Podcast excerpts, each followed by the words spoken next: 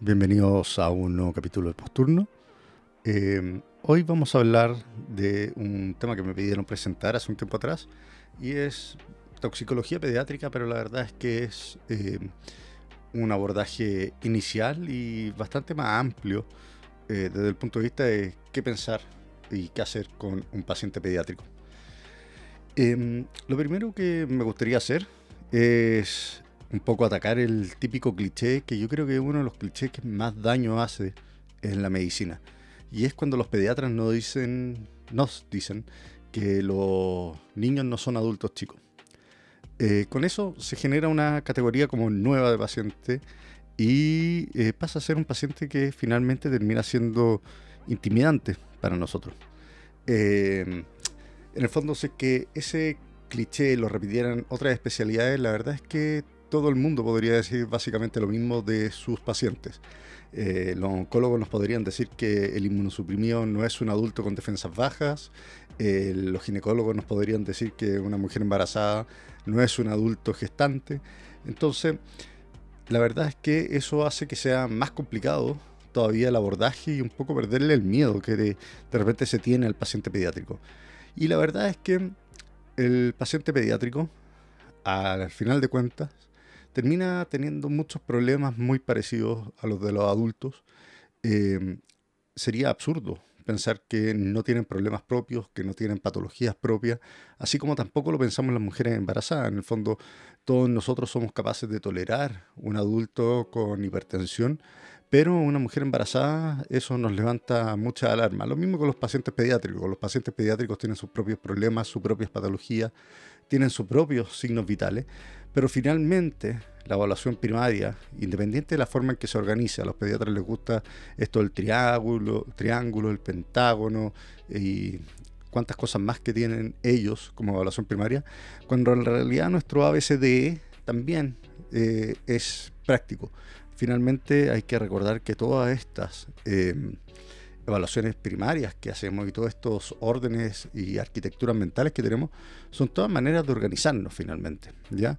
Cuando vemos este famoso triángulo de, de los pediatras en que en el fondo ninguno es más importante que el otro y hablan de la circulación, la conciencia y el, la circulación, la conciencia y la ventilación. Bueno, la verdad es que habitualmente esas tres cosas vienen un poco de la mano, o sea, no hay muchos pacientes que no se vean mal perfundidos si es que no están respirando. O es raro que un paciente llegue consciente si es que está en paro. Por lo tanto, un poco el primer mensaje que quiero dejar en este capítulo es perderle el miedo al paciente pediátrico. El paciente pediátrico sí tiene problemas propios y cuando hablamos de toxicología, el gran problema que tienen es que básicamente un, humano nace pesando eh, 3 kilos y medio habitualmente, es como un peso bastante estándar, no, no conozco bien cuál es el promedio, pero es más o menos lo que pesan, y después en la vida adulta pesan 70 kilos, ¿ya? Y eso es un aumento del 20 veces el peso aproximadamente. Y cuando eso pasa, claro, cuando todos los medicamentos están hechos para posología de adultos, eh, no es raro que los niños se puedan intoxicar con una sola pastilla de cualquier cosa que tengamos en la casa. Em, así que eso, lo primero es derrotar un poco ese cliché. Eh, nuestra evaluación primaria es igual de buena. Eh, finalmente, un niño que no respira es un niño que se muere, igual que un adulto que no respira. Y un niño que está en paro eh, también se muere, igual que un adulto que está en paro. Y extraordinariamente las medidas que tomamos no son diferentes en el fondo. al niño que le cuesta ventilar, permeabilizamos su vía aérea, aportamos oxígeno, lo posicionamos, ¿ya?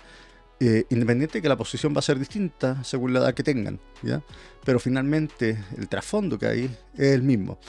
Entonces, al final, con el paciente pediátrico, más que tenerle miedo, más que tener este concepto de que no son adultos chicos, la verdad es que son seres humanos como los adultos, como las mujeres embarazadas, como los pacientes inmunosuprimidos y como todos estos pacientes especiales que solemos ver y que tienen problemas particulares que debemos conocer. ¿ya? Eh, y eso es lo primero que quería decir. Quería un poco atacar ese cliché eh, finalmente al niño con fiebre y al adulto con fiebre le vamos a dar antipiréticos, al niño con dolor y al adulto con dolor les vamos a dar medicamentos para el dolor y al paciente intoxicado la verdad es que el enfrentamiento no es muy distinto. Cuando vamos un poco a la estadística de los pacientes eh, intoxicados en Chile, cuando vemos el tema de las intoxicaciones, la verdad es que un 45.5% de los llamados van a ser por niños menores de 12 años.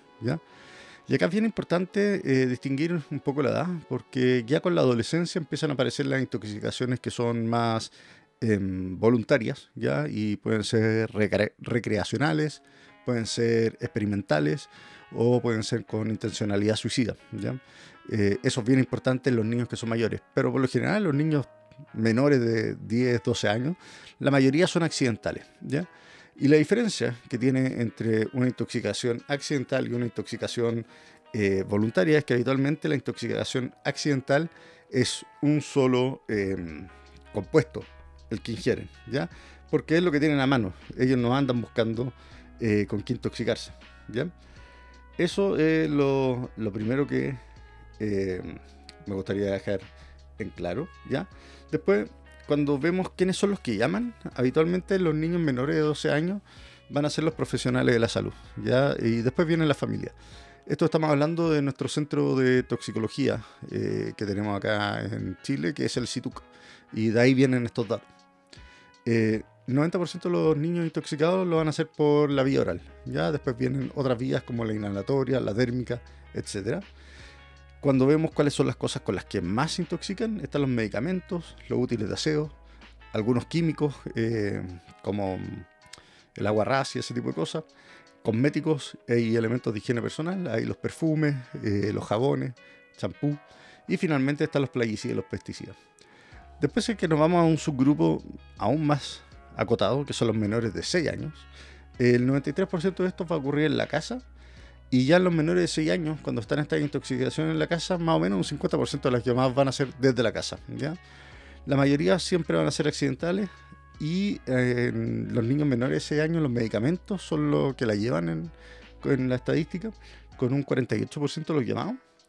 Y cuando vemos los medicamentos, hay un 32% que corresponden a medicamentos del sistema nervioso central, hay un 20% que son otorrinolaringológicos y hay un 11% que son gastrointestinales. Después vienen los limpiadores de piso, eh, con un rango de un 35%, blanqueador y desinfectante, con un 25%, plaguicidas, que son un 6%, y de los plaguicidas, el más común son los rodenticidas, y esos son un 40%.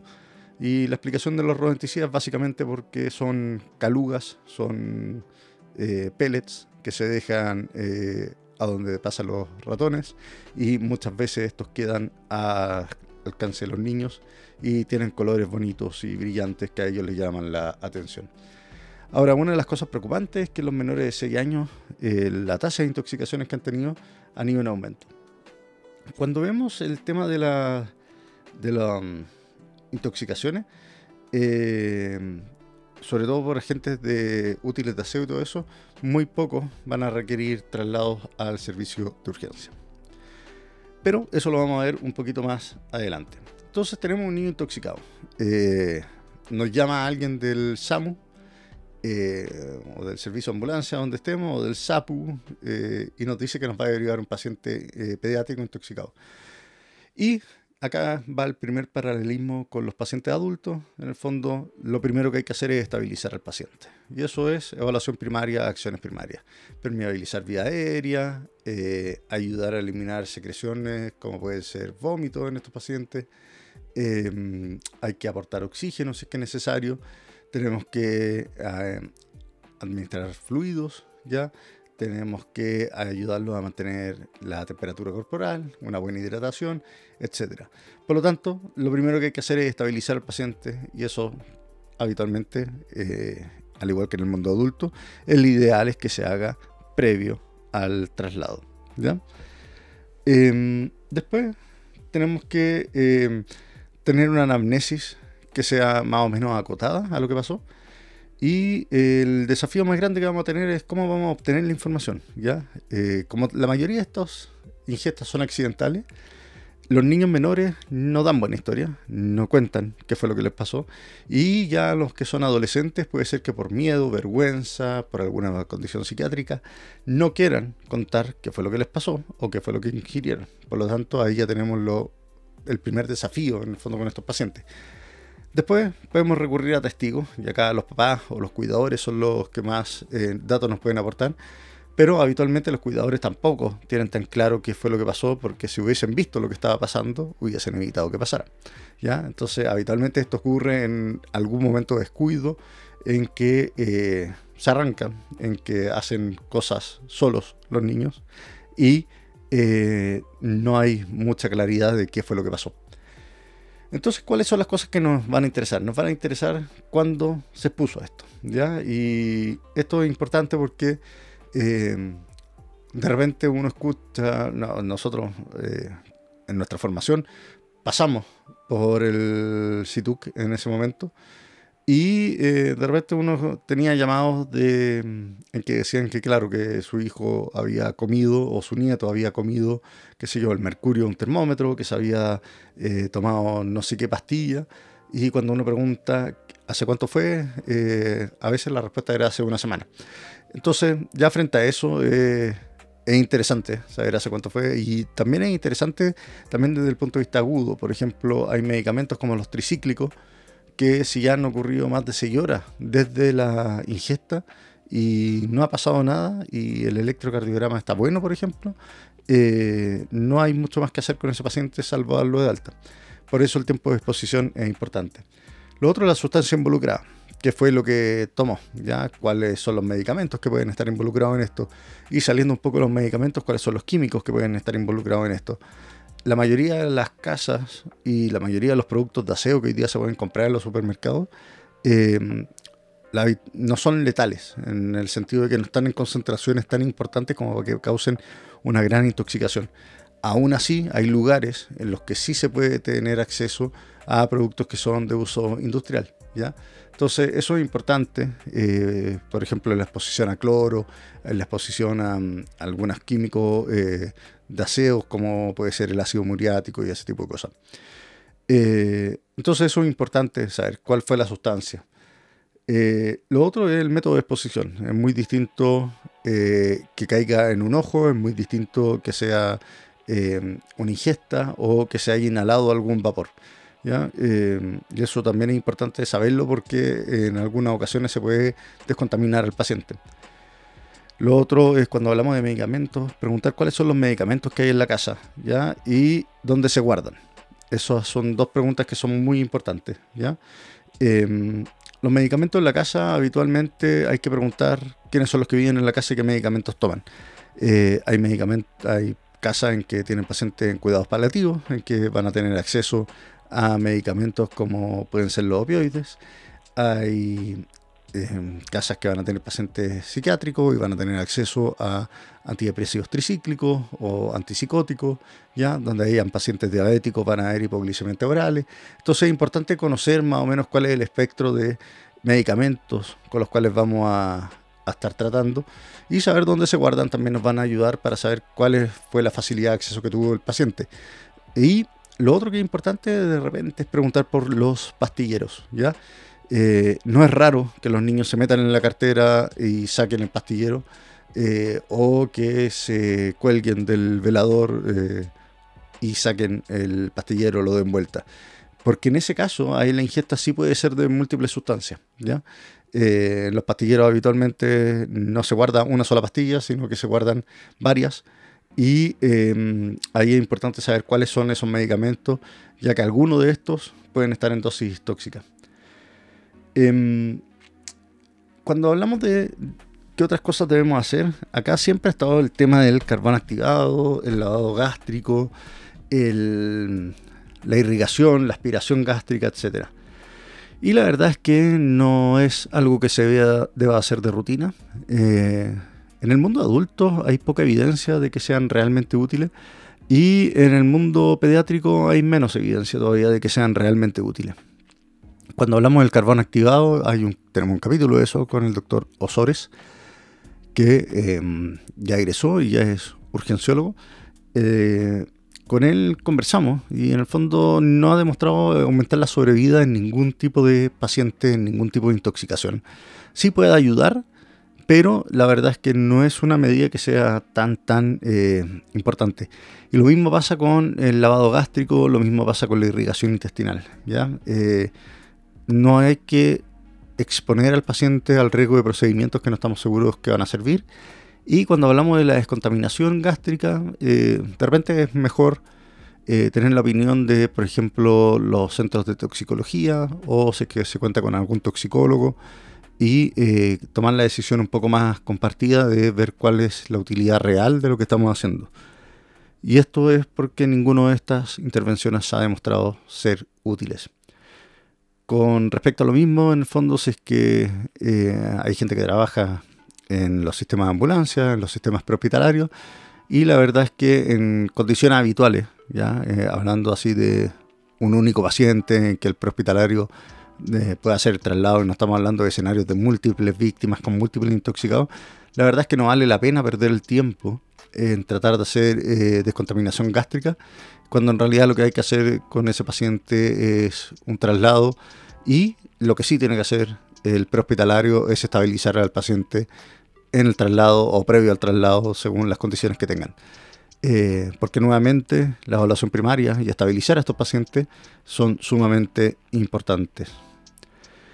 Cuando hablamos de los exámenes, eh, acá hay otro paralelismo interesante. Exámenes que no le pueden faltar a un paciente pediátrico intoxicado son el hemoglucotest y el electrocardiograma. ¿ya? Y eso en el mundo adulto también es así. El hemoglucotest nos va a ayudar a resolver temas que son muy, muy importantes, como puede ser la hipoglicemia en el consumo de hipoglicemiantes orales. Y el electrocardiograma nos va a ayudar a reconocer, por ejemplo, niveles de toxicidad de los tricíclicos. Podemos ver patrones de toxicidad de beta bloqueo, bloqueadores de canales de calcio, etc. Por lo tanto, eh, el hemoglucotest y el electrocardiograma que ocupamos en los adultos también los podemos ocupar en los niños. Cuando vemos que exámenes son necesarios, eh, uno de los exámenes importantes que siempre se menciona son las toxinas en orina. Y la verdad es que no tiene mucho, mucha utilidad desde el punto de vista clínico. ¿ya? De partida se demoran en llegar. Segundo, son caros. Y tercero, tienen hartos falsos positivos y falsos negativos. ¿ya? Eh, hay falsos positivos en que, por ejemplo, el ibuprofeno eh, tiene reacción cruzada con la morfina o el tramadol, por ejemplo. Eh, y tenemos pacientes que, o con la marihuana, no me acuerdo bien en este momento, pero sé que el ibuprofeno cruzaba con alguno de estos. Y lo otro es que por las concentraciones que pueden lograr en orina los niños, sobre todo con niños que son de muy pequeños, muy chicos, que tienen bajo peso y que a lo mejor consumen una dosis baja que alcanza a ser tóxica, pero aún así la concentración puede ser tan baja en orina que sea un falso negativo. Finalmente, ninguno de estos exámenes nos va a ayudar a comandar lo que vamos a hacer con el paciente, ¿ya? Eh, porque al final la toxicología es bastante más clínica que tener en la mano el, el, tóxico eh, propiamente tal. Y lo otro es que eh, las toxinas en orina dejan afuera muchos medicamentos. Ya en el fondo hay un montón de cosas que no vamos a poder encontrar con las toxinas en orina. Por lo tanto, no puede ser útil, eh, puede tener eh, una utilidad médico-legal, eso sí, y en ese sentido sí estoy de acuerdo en que a lo mejor sí hay que tomarlo, pero más allá de eso, desde el punto de vista clínico y práctico, no, no tiene mucho sentido. ¿ya?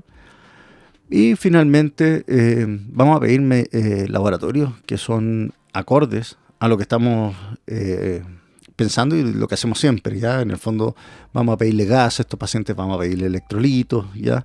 vamos a ver cómo está la función renal, vamos a tener pruebas hepáticas, vamos a ver el recuento hematológico, pruebas de coagulación, ya dependiendo un poco de los tóxicos que hayan consumido y eh, pensando en las complicaciones que pudiera tener, pero la verdad es que tampoco es como que vayamos a pedir algo muy diferente. Em, nunca olvidarse de los niveles de paracetamol ¿ya? en estos niños. Eh, también en otros lugares se habla de los niveles de salicilato, sobre todo cuando hay em, como eh, gran exposición a, la aspirina. Y no olvidemos ahí que la mayoría o gran parte de los pacientes que son em, con riesgo cardiovascular alto van a tener aspirina en la casa y por lo tanto los niños sí van a tener acceso a eso.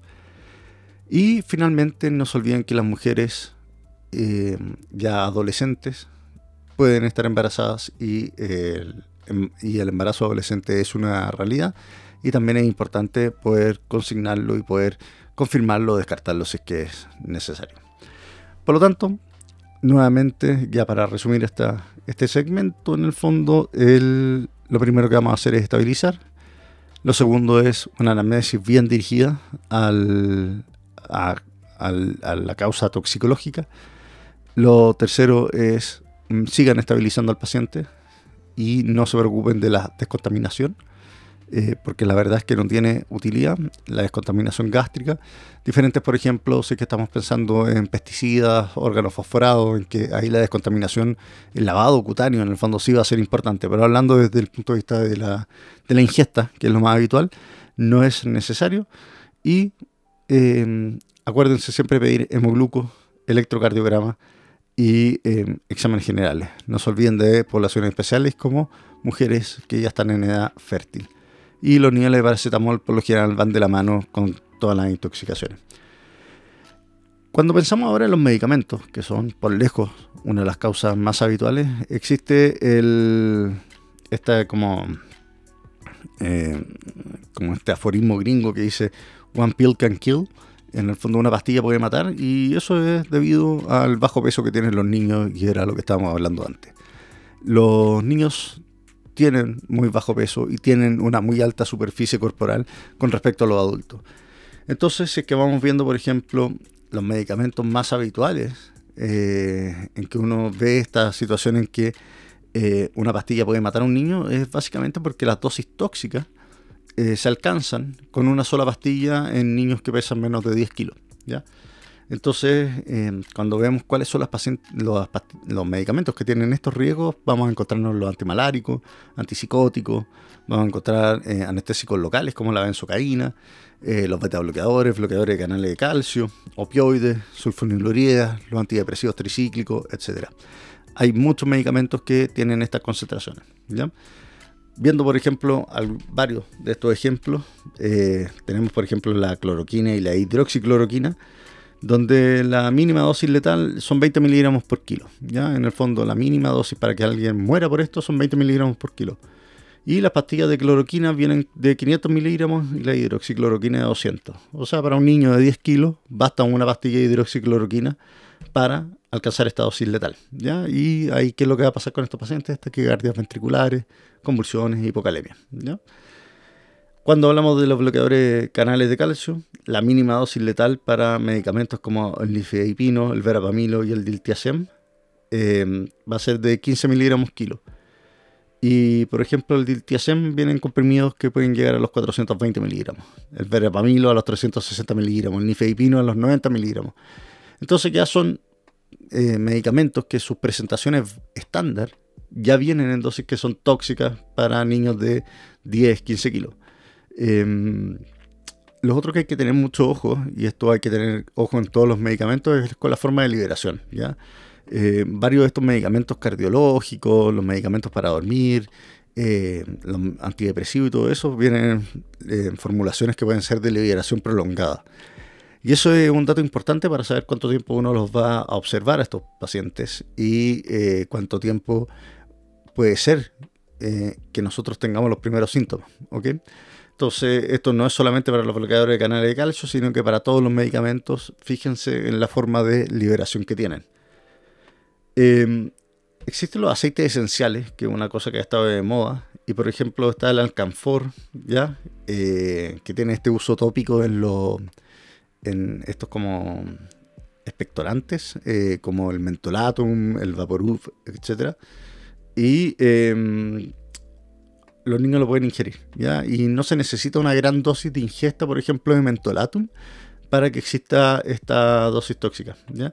Y en 5 a 15 minutos van a empezar los síntomas. Los primeros síntomas van a ser gastrointestinales, después puede, haber confusión, pueden haber algunas mioclonías, convulsiones, coma, ¿ya? Y los síntomas neurológicos habitualmente aparecen a las 4 horas desde la ingesta, ¿ya? Entonces algo que es sumamente habitual como el mentolatum también puede matar a un niño en dosis que no son tan altas. Después hay otros que eh, el aceite de gaulteria, ya que la verdad es que nunca lo he visto, eh, pero sí está en algunos productos eh, dermatológicos, ya que se ocupan para la para la, para la piel, para como el rejuvenecimiento de la piel, que eso es lo que dicen que tiene. La verdad es que es un salicilato, y finalmente se va a comportar igual que eh, la toxicidad por aspirina. Los pacientes van a tener tinnitus, van a empezar con eh, alteraciones de ácido bases, con permiso de conciencia, falla hepática, muerte. Entonces, eh, incluso cosas que parecieran ser como estos aceites esenciales, como naturales, que en teoría no debieran hacer daño, también pueden ser tóxicos y en el fondo un niño que come mentolatum o un niño que se come un cosmético sí puede tener eh, una intoxicación que puede llegar a ser letal. Cuando hablamos del lindano, eh, el lindano es este típico medicamento, este champú o, loción que se ocupa para tratar la escabiosis y tratar la pediculosis. ¿ya? Eh, y se hacían lavados con lindano. Hay países que ya está prohibido y el lindano tiene la particularidad que se puede absorber de manera dérmica y puede ser tóxico de manera eh, cutánea, ¿ya? Y por eso acá el tema de que los niños tienen una mayor área de superficie corporal es importante, ¿ya? Eh, no hay que olvidar que a la medida que uno crece va perdiendo esa, esa como área de superficie corporal y eh, los niños la tienen mucho más aumentada, que es la razón de por qué tienen hipertermia, hipotermia más rápido. Bueno, y también estas toxicidades cutáneas se pueden dar por este mismo, eh, esta misma explicación. Y acá los pacientes son, eh, o sea, los síntomas van a ser más que nada de origen neurológico. Los opioides, ahí está el tramadol, la morfina, ya, los parches de buprenorfina, por ejemplo, que se pueden encontrar en algunas casas. Y eh, la toxicidad y el perfil de toxicidad va a ser parecido al del adulto y las medidas de soporte van a ser parecidas a, a los del adulto. Sulfonilureas, como hipoglicemiantes orales, deben ser de los medicamentos más peligrosos. Eh, la bilinclamida tiene una dosis letal de 0,1 miligramos por kilo. ¿ya? Y la pastilla es de 5 miligramos, o sea, es 50 veces la dosis letal. Eh, acá, o sea, en el fondo, lo importante con la bilinclamida es que el paciente incluso no puede, puede no estar eh, hipoglicémico al momento de la consulta. Y eso no descarta que pueda desarrollar después una hipoglicemia. Y por eso todos los pacientes se observan hasta 48 horas. Y son hipoglicemias que pueden ser profundas, muy profundas, al punto de no revertir bien con el aporte de glucosa, que van a necesitar administración de glucagón. Entonces es bien importante el tener en consideración esta pastilla, ya que eh, es una pastilla que es realmente pequeña y que pareciera ser eh, inofensiva, ¿ya? pero la verdad es que puede ser una de las intoxicaciones más peligrosas que, nos podemos encontrar. Eh, los anestésicos tópicos, ¿ya? Y uno, cuando uno piensa en anestésico, es raro pensar en inhibidores de canales de sodio, eh, como la lidocaína, la bupicaína, ¿ya? o eh, estos anestésicos eh, locales como la benzocaína, tetracaína, ¿ya? Y la verdad es que em, no son tan raros de encontrar en productos como por ejemplo en las cremas después de las quemaduras solares o en este, se ocupaban como cremas o gel para cuando estaban saliendo los dientes, ¿ya? Entonces no es infrecuente poder encontrar anestésicos locales en productos que incluso se pueden vender sin, receta. Acá la lidocaína, la bupivacaína van a producir arritmia y compromiso del sistema nervioso central. Y eh, los que son como la benzocaína, la tetracaína, eh, van a provocar acidosis, cefalea, vómito, eh, hipoxia, taquicardia, etc. Eh, otro producto, por ejemplo, que tiene eh, de estos anestésicos locales son las cremas para la hemorroides. ¿ya? Entonces, eh, no es infrecuente poder encontrarlo en una casa. No es raro que se puedan intoxicar con esto. Y lo peor de todo es que gran parte de, esto, de todos estos productos en que empezamos a ver que pueden ser tóxicos, muchas veces vienen estos, estos ingredientes en el fondo escondidos bajo un montón de otras cosas, como por ejemplo las quemaduras solares, eh, poder encontrar que además tienen aloe vera, que además tienen vitamina E y un montón de otras cosas. Y claro, ahí de repente colado pasa que tienen eh, benzocaína, ¿ya? Entonces es importante considerarlo. Lo otro es que estos anestésicos locales que son ésteres, como la benzocaína, la tetracaína, la procaína, son además eh, productores de metemoglobinemia. ¿ya? Entonces también es bueno eh, ver eso y ver si es que aumentó la metemoglobinemia en nuestros pacientes. Eh, que hablamos, por ejemplo, ahora de los tricíclicos, eh, la dosis letal son 15 miligramos por kilo, eso también ocurre en los adultos. Y vamos a tener pastillas de amitriptilina que son de 25 miligramos, incluso pueden haber pastillas de 150 miligramos de algunos de estos tricíclicos.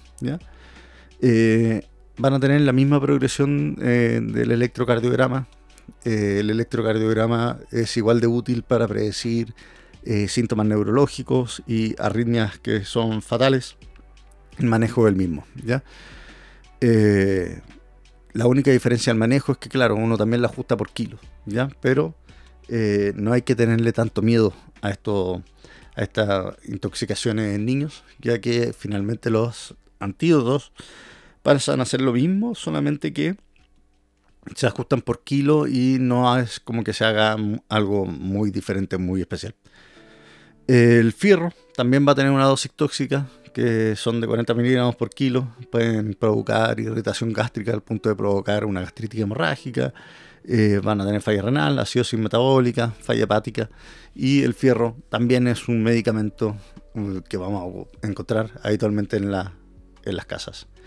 Y así, hay varios más como la clonina, los antipsicóticos, algunos antidepresivos como el bupropion, que pueden provocar este tipo de intoxicación, o sea, estos cuadros que son sumamente graves eh, con una sola pastilla, pero no es porque los niños sean seres especiales ni seres cósmicos, sino que simplemente por el tamaño que tienen, el peso que tienen y el volumen de distribución que tienen, que hace que sea más fácil que se intoxiquen con dosis que son pequeñas.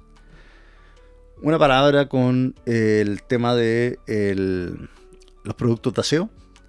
Eh, los niños de 5 años van a ser los que van a estar más expuestos y básicamente todos, prácticamente el 100% de los casos, ocurren en la casa.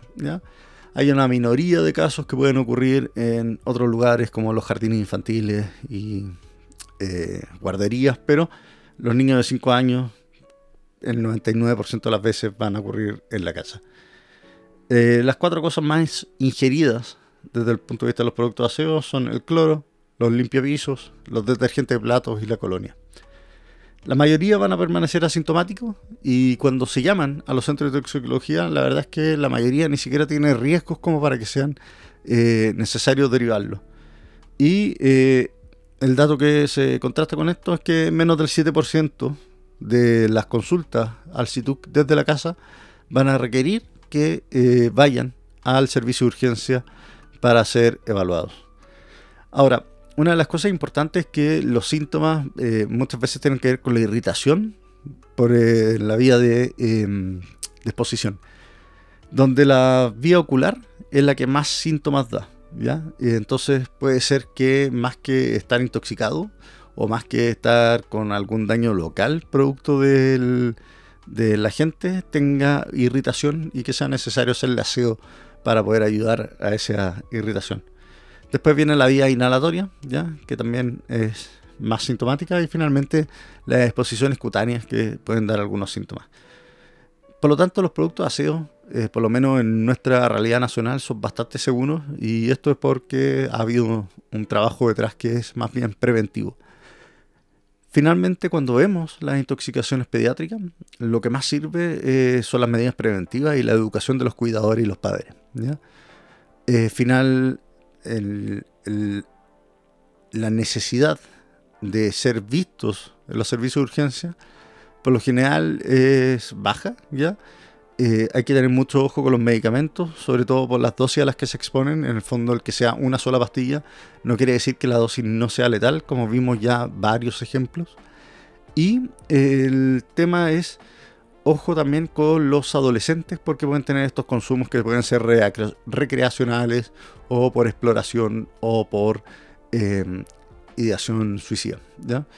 Eh, me acuerdo un capítulo de uno de estos programas de eh, Mil Maneras de Morir, eh, que lo dan, no me acuerdo en qué canal, eh, y mostraban ahí dos adolescentes que querían fumar algo y salieron a fumar las plantas del jardín y en alguna de esas consumieron algo que era tóxico y terminaron falleciendo en el lugar. Por lo tanto, van a tener ese tipo de conductas que pueden ser bastante más de riesgo. además, empieza a mezclar el tema del alcohol y de algunas drogas ilícitas. Por lo tanto, en los adolescentes es importante indagar bastante más y pensar ya en un policonsumo más que un consumo aislado y accidental. Así que eso, eso era lo que yo quería compartirles esta vez. Un abrazo muy grande a todos y nos veremos más adelante.